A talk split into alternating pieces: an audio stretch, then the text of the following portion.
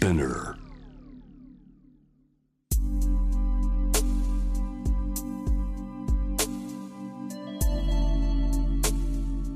眠らない街六本木。高層ビルの一室に現れる深夜の保健室。重たいドアの向こう側。ここでは誰もが飾らない言葉で語り始める。心の声を聞き出す。特別な聴診器を持って迎えるのは酒と涙と哀愁をこよなく愛するイラストレーターの田中美咲。恋仕事家族。そして性のこと。一人一人で違う。体と心のカルテ。J-WAVE ミッドナイトチャイム。ようこそ深夜の保健室へ。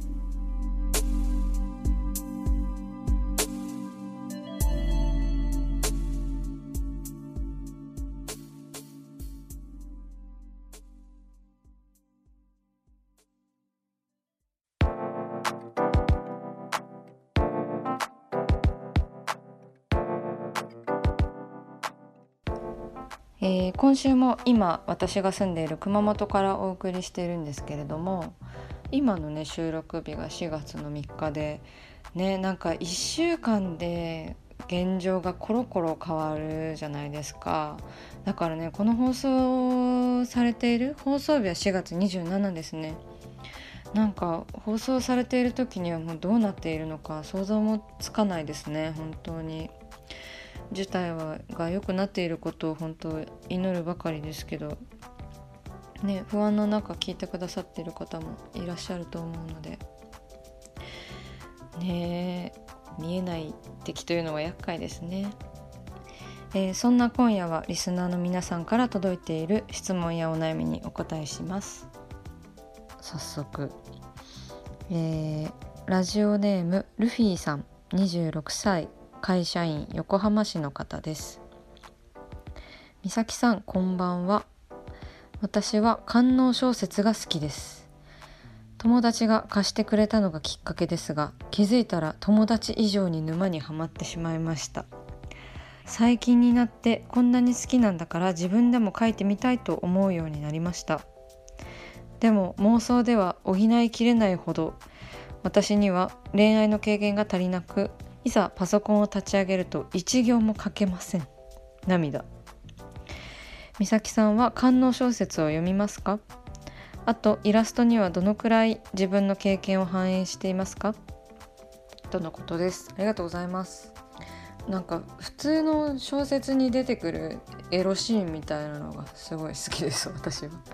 なんかあえてエロ漫画をとか官能小説とかを読むよりなんかその生活の中の一部として官能的なものが書かれている方が私は好きなのであえて官能小説にはそんなにドハマりはしなかったかなという感じですね。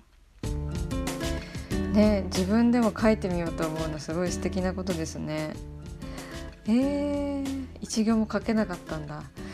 でもなんでしょうねそれこそなんか日記にその日あったエロいこととかなんか書いてみるのもいいかもしれないですね。恋愛の経験が足りないんですね。確かに経験がないとなかなか書けないかもですね。なんかその官能小説とかって。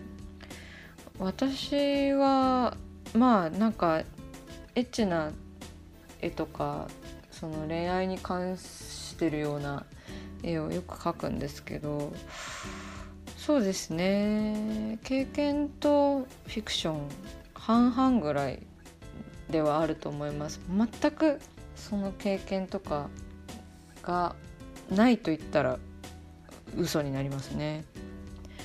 恋人と抱き合ってる時とかになんかこの構図は使えるかもしれないとかパッて思ったりもします。ちょっと職業病かなってそこは思ったり。ね良くないなって思います。なんか集中集中みたいな。そうですね。いつか一行でもなんか多分でも恥ずかしいいんだと思います。なんか自分の経験が言語化するのが。だからこうちょっとね一行書いてみるとか別に完璧だなものが評価されるだけとは限らないのでまずはちょっと自分の身の回りの事柄から書いていくとそこからもしかしたら官能に結びつくかもしれないしこの前例えばこうみかんを剥いていてそのみかんがすごくエッチに感じたなんで感じたんだろうとか なんかそういうこう発声の仕方もすごく面白いんじゃないかなって思います。経験がのありなしはそういう作り方をするんだったら関係ないんじゃないかなって思いますね。えー、続いてはラジオネームやまとさん。18歳学生東京都の方です。こんばんは。田中美咲さんのラジオが始まった時から聞いています。僕の悩みを聞いてもらえるでしょうか。僕は親とテレビを見るのが苦手です。夜は大抵父がテレビをつけるのですがキスシーンが出てきたり女性の生理用品の CM が流れると気まずくなります。うちの家族は結構仲が良く自分の部屋にこもるよりもリビングで親や弟と話したいという気持ちはあるのですが美咲さんは家族でテレビを見ていてエッチなシーンが出てきたりしたらどうしますか？とのことです。ありがとうございます。ね気まずかったですよね。実家でそういうのがあった時。ねそうですね。キスシーンとかドギマギしますよね。まあ平気そうな顔をしてごまかしてましたけど私は。なんか父親とかはなんか素直に喜んでましたよね。なんか「お」とか言って。でなんか「もう」みたいな感じになるのはなんか微笑ましかったかな。だからなんかまあ「おっ」とか言ってみるのもいいかもしれないですね。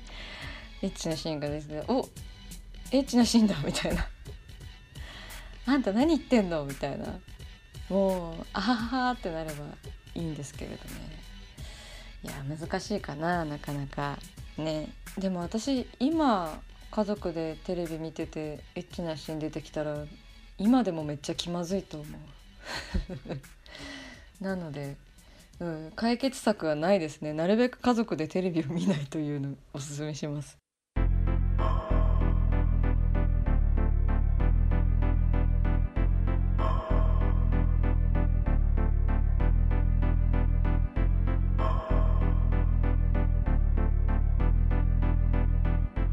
真夜中だから話せる。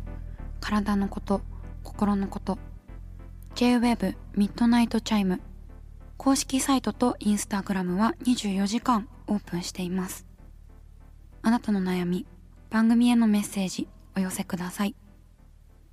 来週もイラストレーターの田中みさきが深夜の保健室でお待ちしています。キャリコン編集長通信仕事と人生の話をゆるゆるとパワードバイミモレ。